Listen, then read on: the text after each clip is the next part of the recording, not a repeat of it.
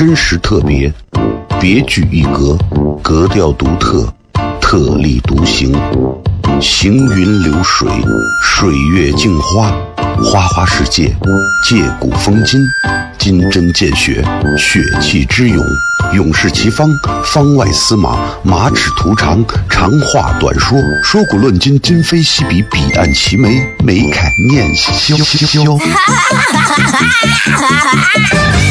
FM 一零一点一，陕西秦腔广播，周一到周五每晚十九点，笑声雷雨，好好听听。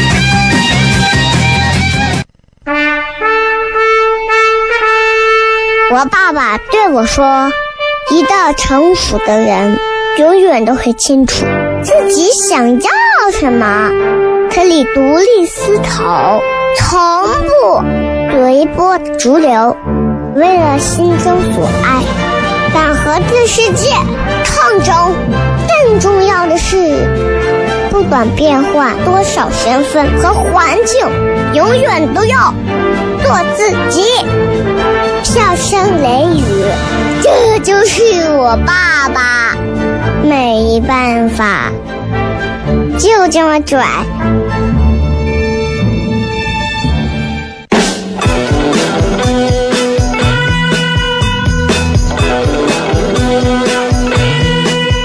Well, she's all you'd ever want. She's the kind I'd like to flaunt and take to dinner.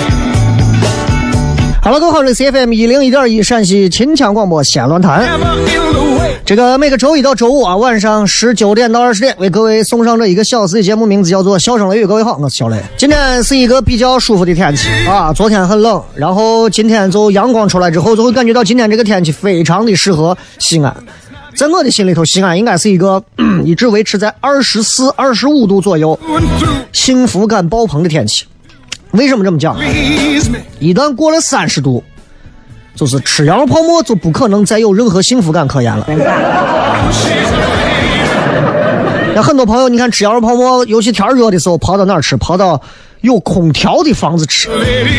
泡馍这种东西吃过之后，首先对你的肠胃其实是一种非常好的一种锻炼的作用。其次啊，它对你的整个的这个身体的这个呃排除很多的一些不好的垃圾啊、废料啊，它帮助你出汗啊，促进你全身新陈代谢，有非常好的作用。再加上泡沫的这个汤里头本身含有非常多的中药材，当然如果你屋底下我开水煮沫的那种就算了啊。我说的是坊上那些比较有怎么讲，比较有一些这个啊、有一些这个造诣的一些这个煮汤的一些店家啊，人家我汤里头啊几十味中药，所以你如果在一个有空调的房子里吃泡馍，其实很伤身体，很伤身体。所以我说二十四五度在西安啊，真的干啥都开心。你带着女朋友啊，走过走过曲江啊，虽然没有树啊，你可以在晒着那种不热的太阳啊，感受一下那种伪阳气下的那种新西安啊。你也可以拉着你的女朋友，在友谊路、建国路这样全部都是梧桐遮天蔽日的这样的一个林荫大道上走过去，啊，感受着各种鸟在你的头上穿梭，啊，感受着吊死鬼儿。啊，当然那是槐树底下。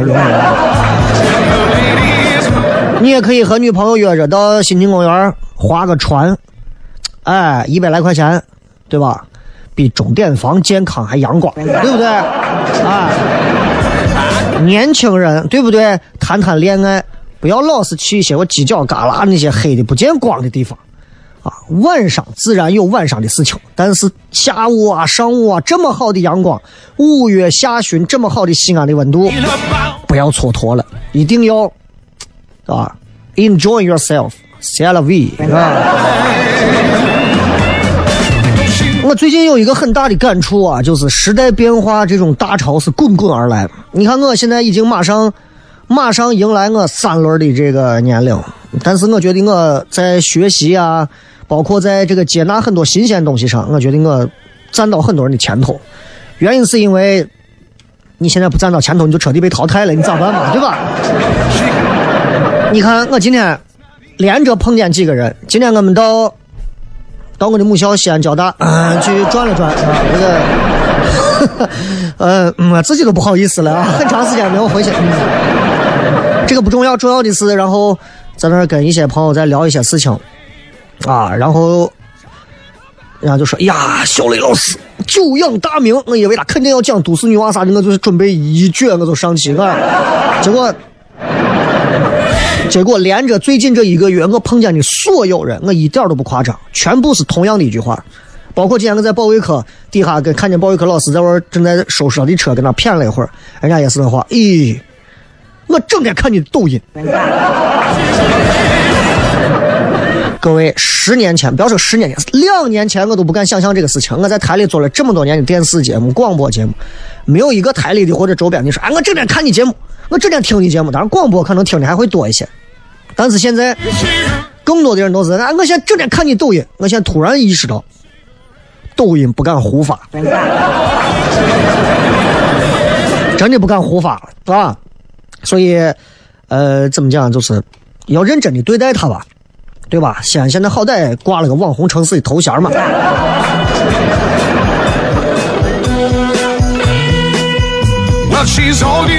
今天微博互动话题是这样的：讲一部你影响你很深的卡通片，并且说明原因。卡通片也叫动画片，好吧？大家可以想一想啊，不管是中国的，然后日本的，还有美国的啊，梦工厂呀啥的都可以，你们都可以想一下哪一部片子对你影响很深，或者说哪一个片子在哪一个点上突然戳到你了。大家都可以来把这个片子告诉我，然后要告诉我理由。如果你光说片子，那就算了，是吧？好好想一想，其实现在这个动画片里头，国产片现在的水准和实力现在也越来越强了。你不要瞧不上现在国产片，过去最早那会儿水墨动画里头的巅峰之作《大闹天宫》啊，过去那会儿那种那种那种黑色黑色动画系列的。魔方大厦啊！过去最早的一部比幺二幺枪撒弹还早的一部动画系列《黑猫警长》啊！其实我觉得有很多的片子，而且有很多片子的确影响我们到现在。大家不妨好好想一想，好吧？新浪微博，各位可以直接搜索“小雷”两个字。同时，我的个人微信号今天刚发了一条最新的这个消息。最新的一篇文章，大家可以看一下。看完之后，大家可以聊一聊这个片子。呃，这个文章的名字叫《西安人到底有没有幽默感》。反正不管有没有幽默感，你们你们自己想嘛，对吧？呃，然后抖音也是可以直接搜“小雷”两个字就可以了啊。呃，抖音号是五三三三七三一零，大概是这个啊。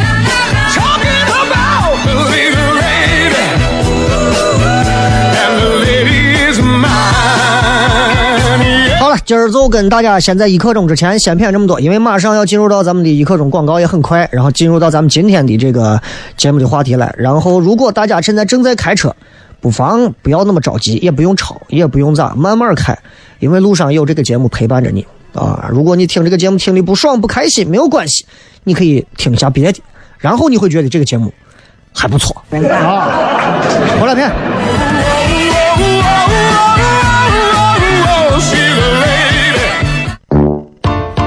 真实特别，别具一格，格调独特，特立独行，行云流水，水月镜花，花花世界，借古风今，金针见血，血气之勇，勇士齐方，方外司马，马齿图长，长话短说，说古论今，今非昔比，彼岸齐眉，眉开眼笑笑。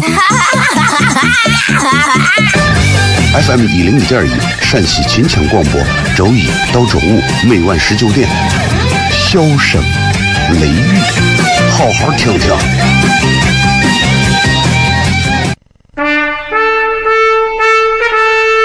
我爸爸对我说：“一个成熟的人，永远都会清楚自己想要什么，可以独立思考，从不。”随波逐流，为了心中所爱，敢和这世界抗争。更重要的是，不管变换多少身份和环境，永远都要做自己。笑声雷雨，这就是我爸爸，没办法，就这么拽。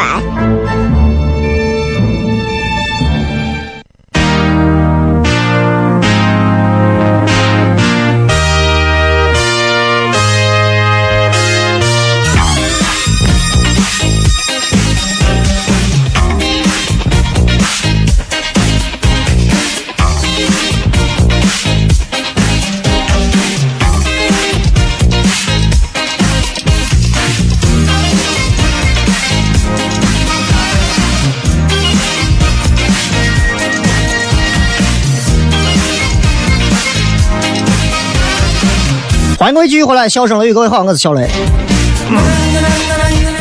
呃，这个这个这个这个这个这个夏天怎么讲？应该是已经来了嘛，对吧？夏天既然到了，大家就要明白，我们就要做好各种防暑降温的准备。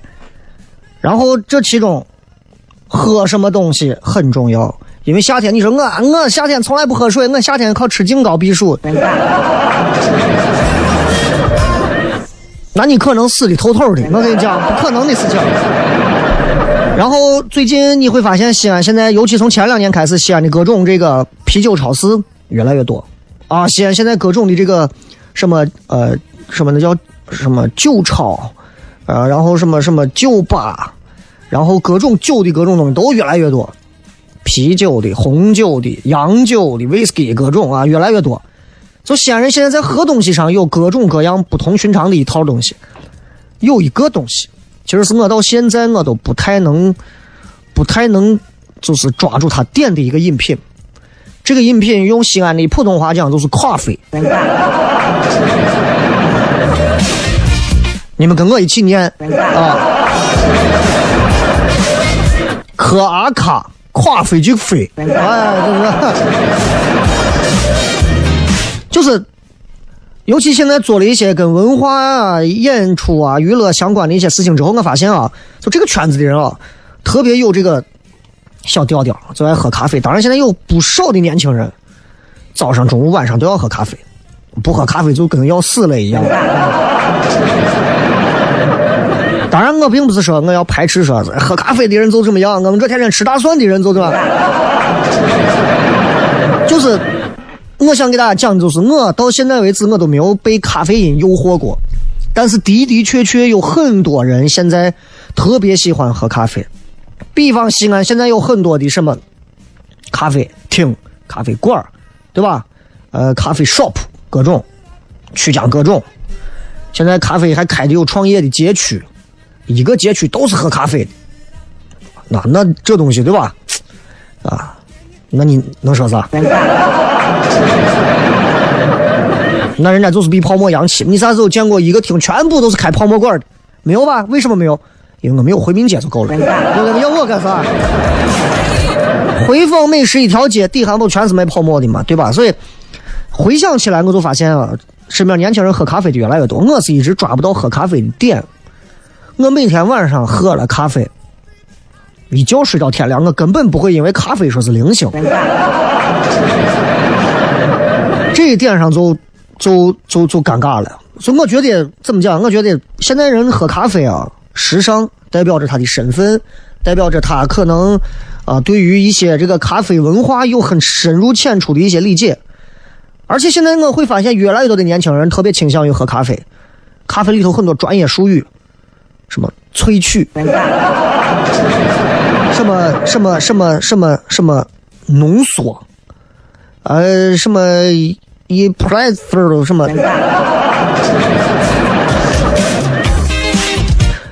一直不理解啊！我确实一直不理解，但是我就想跟大家聊一聊。就是我发现，其实绝大多数的咱男同胞，尤其中国男人，好像喝咖啡的非常少。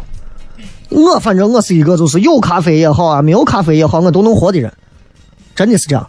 所以各位，如果你这会儿正在开车时候听着节目，然后喝着来自于某个咖啡馆的咖啡的时候，咱们就今天好好聊一聊，为啥那么多人爱喝咖啡？这种植物什么什么碱的一种刺激咖啡因嘛，对吧？你仔细想一想，仔细想一想，从古至今，啊，有哪一种饮品能够像咖啡一样，就是可以说是征服全世界？现在征服全世界的三大所谓的无酒精饮品，第一个是茶，第二个是可可，第三个是咖啡。茶大家都知道，一说喝茶，对吧？红茶、绿茶，中国人都爱喝。当然，还有包括像什么斯里兰卡呀，各种地方的茶。可可，我不知道大家了解不？可可是陕西台一个主持人啊。呃，当然这是开玩笑的，就是这是巧克力吧？应该就是我，对吧？我还没事喝一个，我说给他来个热巧克力。店员说啊，就是就是要一个，就是要一个热扣扣。我说我不要热扣扣，我要热巧克力。他热巧克力就是热扣扣。我说既然这么洋气，为什么还要说走私？对。所以你们想，就抛开所谓的口味、所谓的价格这些东西，东方茶、西方咖啡，化学包括它的生理的因素上头没有任何本质上的区别。你仔细想，毫无区别可言。所以你看，很多现在中国人现在就是做这个咖啡这个行业的人，就会发现，咖啡这个咖啡这个这个这个这个这么一个好的一个东西啊，放到咱国家。就感觉就很低迷啊！真的，其实你看现在喝咖啡的人还是少。你啥时候见过说像咱八零九零后父母说是走啊，晚上咱俩喝杯咖啡去？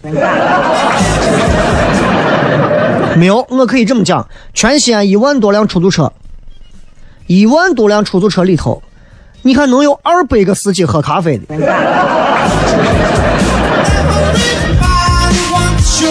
真的没有，所以现在咖啡在中国一直是处在那种人均啊，也就是三百到五百的这种量，你知道吗？很尴尬。然后呃，我手上有一个资料，他说在去年一七年的时候，美团当时做了一个做了一个呃报告，这个报告是关于中国咖啡行业的一个报告，我觉得挺有意思。他就讲他做了一个用户的一个所谓的画像统计，在这个统计当中。咖啡馆的女性消费占了七成，这跟普通人的这种日常生活的经生活经验很相符啊。但是就可以去到你身边最近的咖啡馆，大家去看。你们到身边任何一个所谓的咖啡店，你去转一转，永远女的比男的多的多。我不知道为啥，反正就是女娃各种咖啡馆里头，一定是女娃比男娃多，一定是这样的。你不用想，你说哎呀，哪个咖啡馆男的多？这个咖啡馆可能快倒了。我跟你说。然后他另外的一个调查结果说，就是二十到三十五岁的人群当中，基本上在这样一个年龄段里头，贡献了将近有百分之七十五以上的咖啡消费。也就是说，再过半年我就离开这个群落了。你几乎在任何一家咖啡馆，你见不到中老年人。所以，所以他这个调查报告最后就通过这个数据，他倒推，他发现，就作为中国的最高收入群体、最有话语权的群体，或者说是社会的中间的男性，包括中年男性，对咖啡的消费非常小。你仔细想一想，你仔细想一想，就我，就我认识到这个，现在我们这省台里头开了一家咖啡馆啊，开了个内部有一个咖啡店。说实话啊，即便是领导批准开的，我估计领导也很少喝。就我在这待了十来年，历任的领导，大台长、小台长，到西西安、陕西的各个的电视频道、广播频率的各个领导，说实话，光拿广播来讲。就这九个频率的领导，因为我都知道是谁，我算了一下，九个频率的领导能有一到两个频率的领导喝喝咖啡，剩下的没有了。我讲这个话的意思，只是想告诉你们，就是这个咖啡在中年甚至中年往上的男性当中普及率很低。我不是让你们给领导送礼送茶，知道吧？你们千万不要想太多，好吧？所以为啥他要这么分析？就是这就是因为这就是咖啡业现在在中国发展非常非常不利，而且根本没有办法快速普及的一个最重要的原因。你说咖啡的价格、咖啡的口味、咖啡的文化，谁在乎这？对不对？哎，谁在乎这？我去一家咖啡馆，啊，小雷，哎呀，我给你，我给你喝杯咖啡，你尝一下咋样？那我能咋说？我没辙。真的不知道该咋讲。啊，好着呢好着呢，可以可以，聊着呢。啊，有的一进来给你讲，我跟你说，咖啡这个东西，我的每颗咖啡豆都是怎么怎么怎么样的，我的所有的咖啡粉都是如何如何的，我这个研磨咖啡的机器是怎么怎么怎么样的。嗯嗯嗯嗯嗯，好好好，关我屁事 啊！我就在乎的是你请我这杯咖啡，你要你收钱不？对吧？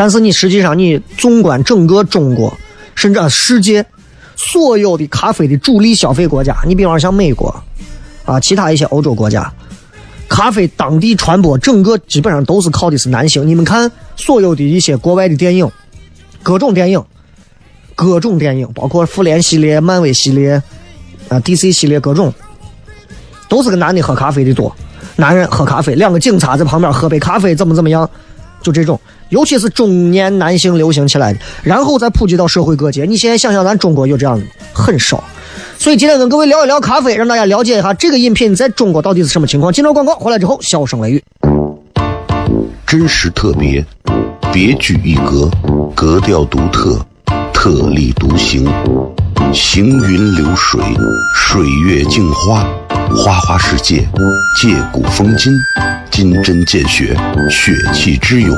勇士齐方，方外司马，马齿图长，长话短说，说古论今，今非昔比，彼岸齐眉，眉开眼笑。FM 一零五点一，陕西秦腔广播，周一到周五每晚十九点，笑声雷雨，好好听听。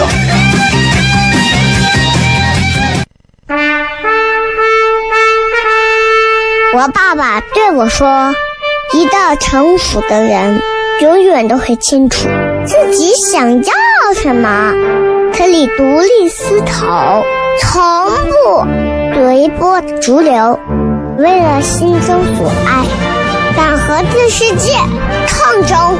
更重要的是，不管变换多少身份和环境，永远都要做自己。”笑声雷雨，这就是我爸爸，没办法，就这么拽。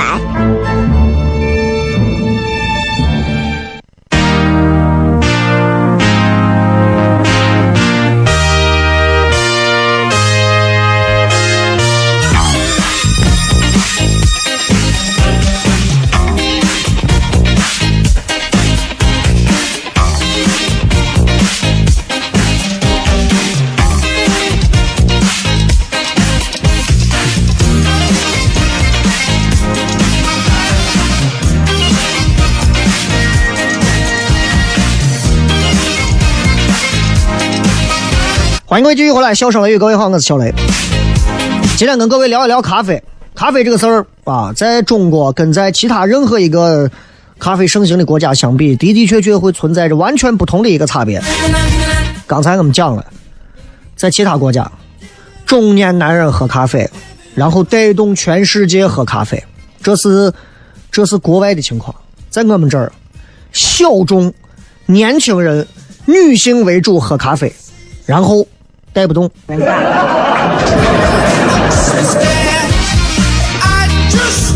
咖啡，它的这个外部环境是怎么流行起来的啊？简单一点讲，就是因为它的经济快速攀升了之后啊，然后很多一些民主很开放的一些国家，慢慢慢慢的，因为他们需要更多的交流和聚会，这是现在这个一个社会发展不可或缺。你看西安为啥现在出来这么多咖啡馆？要谈事儿啊，要谈事儿啊。几百万的生意啊，啊，拉了个投资啊，跟政府有合作呀，对吧？需要在咖啡馆谈，你在泡沫馆谈不合适。所以自然而然就会有咖啡馆这样的东西。当时有记载，在一五五四年的时候，当时在最早的贸易活动可以说是非常频繁的奥斯曼帝国君士坦丁堡，那是有史以来记载的第一家咖啡馆，当时开张，有史以来第一家。那会儿人们把咖啡馆叫啥？叫有文化人的学校。你听一听。就咖啡能够在所有的阶层流行起来，就成为一个贯通整个社会的一座桥梁。你想想，咖啡当时的社会责任感和社会价值。然后在英国的时候，最早的咖啡馆是咖啡精神最早的一种写照。当时那个咖啡馆叫啥？叫一分钱的大学。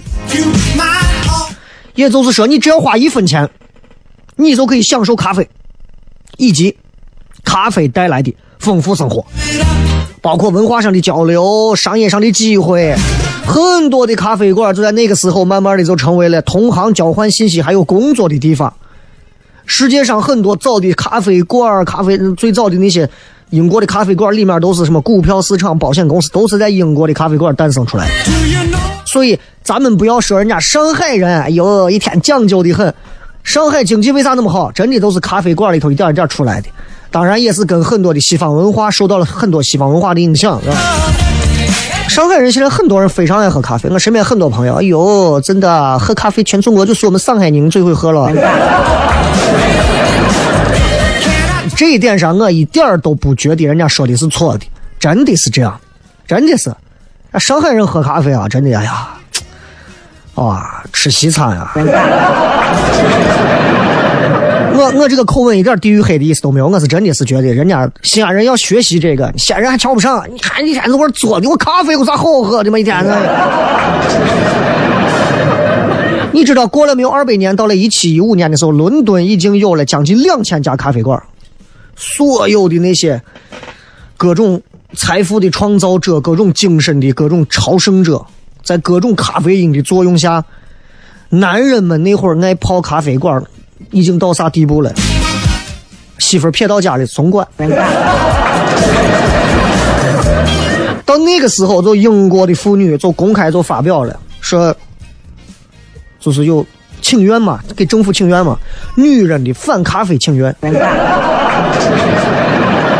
说希望男人花更多时间在家，在咱这东方，日本当时东京银座的第一座咖啡馆，叫个老圣保罗咖啡馆，你们可以搜到，吸引了很多的知识分子，尤其是男性为主，还有学生进店，然后才慢慢普及到社会各个阶层，一定是这样，精英文精英人群，社会中坚力量，然后是普及到全社会。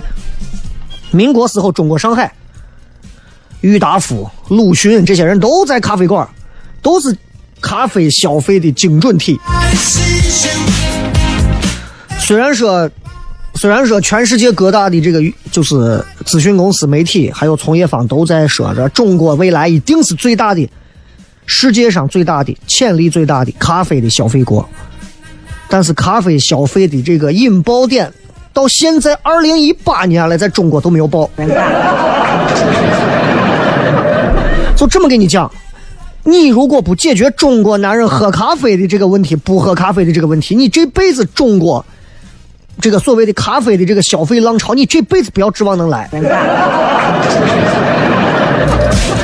然后就拿西安现在在全世界都有的某一家某巴克吧，对吧？就说有几个原因，说为啥这个喝咖啡中国男的就一般？为啥？正常情况下，在国外，人们喝咖啡，主要咖啡消费国的男人们喝咖啡都是通过线下的社交结识的。然后，哎，咱说，哎，今天晚上咱俩谈个事情，我跟王总谈个事情，咱约到咖啡馆，对吧？喝点带咖啡因的这个咖啡，社交门槛也降得很低，还提高了效率。但是这个逻辑你放到中国，impossible。我告诉你为啥？第一个原因。咖啡在中国从一开始就跟啥一样，就跟高尔夫球一样，我是小众精英才能弄得起的东西。啊，而且你也知道，这海派清口一说，这一啊，我们吃对吧？喝咖啡，人家是吃大蒜，对吧？马上把咖啡和普通人之间拉得非常远，这成高端消费品了。欧美国家星巴克，星巴克的价格可能是月收入的千分之一。各位，你们往回倒一下，星巴克一杯三十多三十多块钱吧，千分之一，就是说你千分之一，你算哈，三十块钱的千分之一乘一千，三万。对不起，我数学不太好，你们自己算。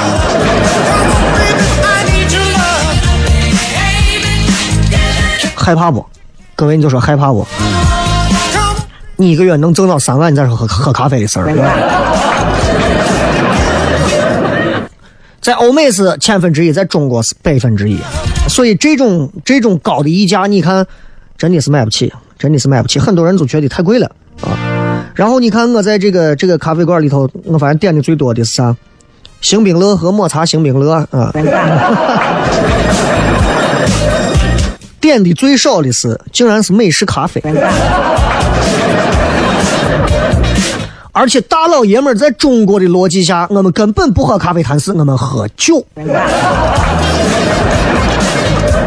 再加上很多人现在网络非常发达，谁会没事跑到星巴克呀、什么咖啡馆里头，然后去虚度时间？我们在屋里头电话一片，酒一喝就可以了。咱接着广告，回来之后开始互动。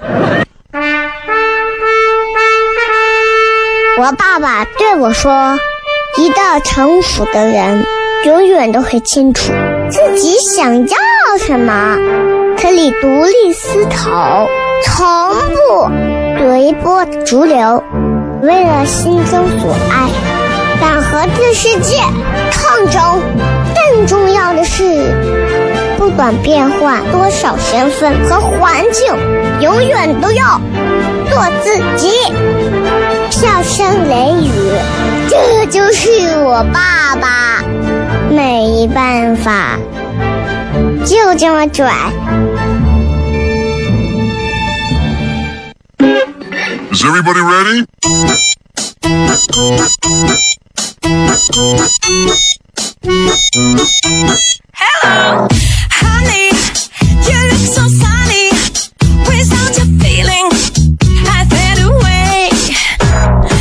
欢迎各位继续回来，最后时间我们来跟各位朋友来互动一下.看一看各位都有过哪些卡通片儿能够影响你比较深的，然后原因有啥？这个韩冰说太多了，最深的应该是《七龙珠》，里面的龟仙人那么厉害，但是涩涩的，有幽默感才是高手的品质。就你的人生梦想是做一个像龟仙人一样老不正经的一个。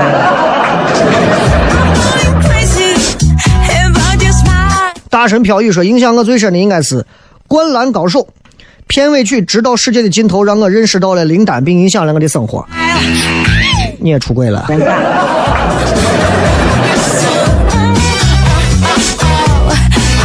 you so.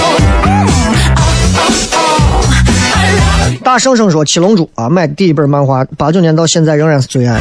当时好像很多电视台呃播的非常少，偶尔播那么几集啊，感觉当时好像陕西台还播，现在陕西台啥动画片也不播了。好友关系说，足球小将，以至于我小时候我认为踢出去的足球能把守门员打飞。baby. 如果你二十多岁，你让一个两三岁、四五岁的娃给你守门，差不多可以。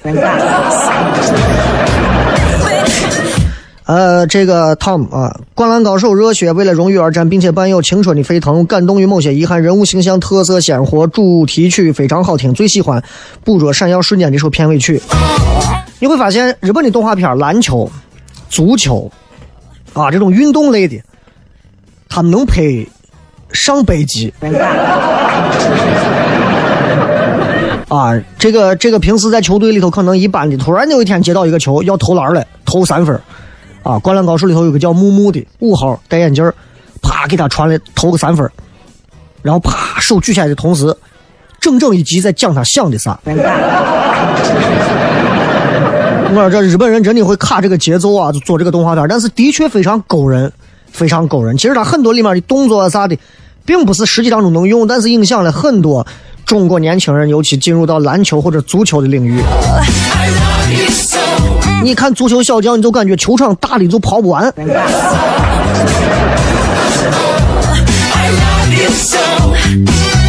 这个昨夜西楼给大家推荐的是《萤火之森》，说非常好看。Is everybody ready? 这个林队说，二十年前清晰的记得小学二年级时候，那会儿流行一种贺卡，叫过年卡，三毛钱一张。我们村的一个女生送给我一张《西游记》里的观世音卡片，写了一些祝福语，我回敬她一张猪八戒的，然后整整一学期没跟我说话。你单身了很久吧？西游说奥特曼系列，小时候每天的动画片时间全被弟弟的奥特曼霸占，不知道有啥好看的，所以我到现在最讨厌的动画片，我的水冰月，我的美少女战士，从现在都没有看完过。说实话，这一点上我站你弟这边啊。你这个水冰月啊，确实是这个，当时家里只能收到一个四频道，四频道就是现在的陕西台的二套还是几套，我忘了。蓝猫淘气三千问。啊 You look so pretty. 起笑点说《千与千寻》小时候不太懂那一句“不可以吃太多，会被杀掉”，现在懂了，真的不可以吃太多。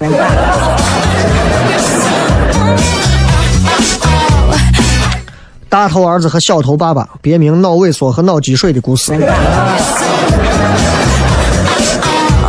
让你说有哪些影响你自身的，对吧？没头脑和不高兴，纯粹是因为好玩。有一个跟我一样，这个毛不易说《寻梦环游记》感人至深，主要因为我的偶像毛不易唱的主题曲。这个这个电影的确还是很抓人啊，他抓的这个人生的这个点非常非常戳人。这个出租出租车司机这位姓李的说，每天出车一大瓶矿泉水，两包速溶咖啡，我同行就是这样喝咖啡的。哥，我是出租车司机，所以我说了，你就是我一万个司机里头唯一喝咖啡的我二百多个司机。哎呀犬夜叉、海贼王、灌篮高手、鸭子侦探啊，还有我为歌狂这种动画片。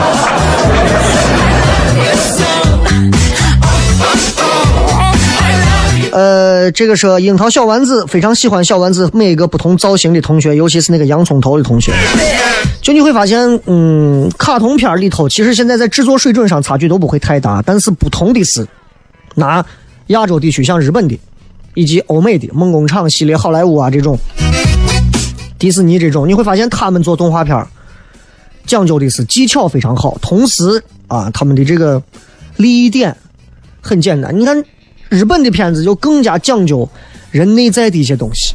我觉得现在中国现在已经有一些片子已经开始走这个味道了，比如什么《大鱼海棠》呀，还有前段时间那个叫啥片子，很多人看完以后都觉得哇啊，这都能审过。好吧，今儿就骗这么多。然后今天是礼拜二了啊，这个礼拜六的晚上仍然有糖蒜的演出，希望各位能到现场，咱们一起开心一个半小时。进入广告吧，然后回来之后听首歌，下一档节目。青城山下白素贞，洞中千年修此身。啊啊！清秀苦练来得到，脱胎换骨变成人。啊！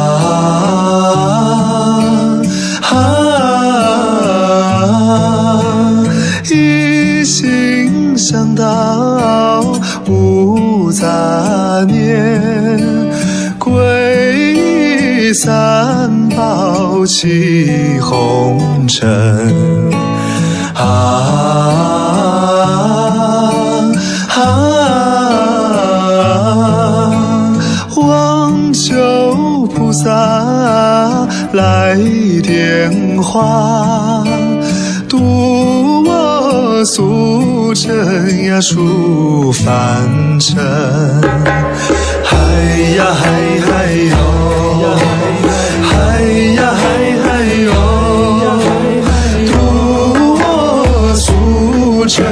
出凡尘